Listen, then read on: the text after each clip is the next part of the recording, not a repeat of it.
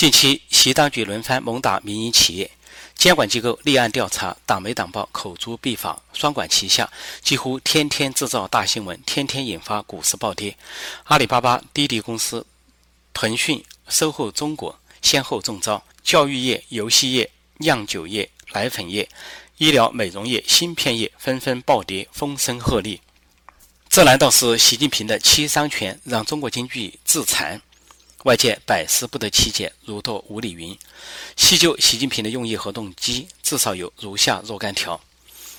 动机之一，继续推进经济上的极左路线，国进民退。所谓做大做强国营企业，就是压小搞弱民营企业。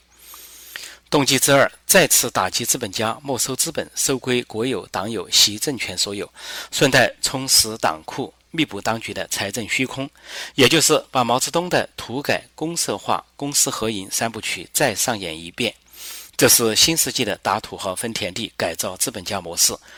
与此同时，习当局停发护照，借疫情复发为由关闭国门，让中国民营企业家或富豪们一个都跑不了。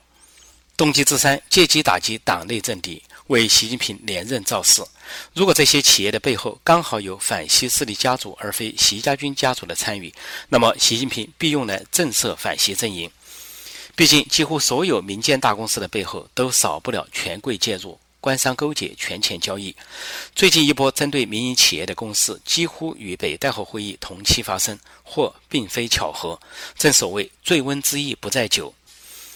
动机之四显示习近平、习家军极左派的政治实力，其潜台词是：我们有能力搞垮中国经济，我们不在乎搞垮中国经济，由此宣示改革开放的彻底终结。而无论习近平是否连任，他都要让极左路线不再有回头的余地。这是另一种意义上的文革复辟，经济文革。在这里，习近平盘算的是。中国经得起折腾。当年毛泽东搞大跃进，制造大饥荒，掀起砸烂一切的文革，都并没有垮台。非但没有垮台，还奇迹般的呈现相反趋势。经济越是崩溃，人民越是饥寒交迫；一党专政越是稳固，毛泽东的个人权力越是固若金汤，并达至顶峰，不可一世。极左路线浓缩于经济上的口号，那就是“宁要社会主义的草，不要资本主义的苗”。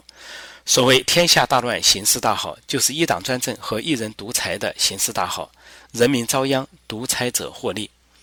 这也犹如阿富汗的塔利班，越是极端主义，越是伊斯兰原教旨主义，在阿富汗那样长期落后、长期野蛮的土壤里，越是有燎原的市场。美军一撤离阿富汗，世俗的民选政府，政府似乎反而站不稳脚跟。塔利班卷土重来，到处攻城略地，大有气吞山河、一统阿富汗全土、重新奴役阿富汗人民之势。动机之五：转移话题、转移视线、转移焦点，让大众不至于聚焦大洪水、大瘟疫、中美对抗，以及中共高层围绕明年二十大权力重组而提前打响的卡位战。动机之六。诱发金融风暴，并传向美国，进而再次破坏美国经济。坊间盛传，一旦美国查实大瘟疫来自武汉病毒所，那么美国和各国必然启动对中国的追责，以至于索赔。而中共的应对手段之一就是超限债，经济超限债或金融超限债。用制造金融海啸的手段，图谋再次重创美国经济和世界经济。换言之，中共要把上世纪国共内战时共军所使用的各种超限战，通通排上今日中共与美国对决的用场。去年源自中国的大瘟疫，无论是否有意释放，但借由大瘟疫，中共至少达到了两重目的：其一，正值签署中美第一阶段贸易协定，大瘟疫骤然爆发，重创了美国经济。其二，正值港人大抗争经久不息，大瘟疫突然爆发，意外禁足了港人，减弱了香港抗争。当下正值美中严重对立和党内权斗激化，习家军又在打什么算盘？习近平又在打什么拳？以上是由自由亚洲电台特约评论员陈破空所做的财经评论。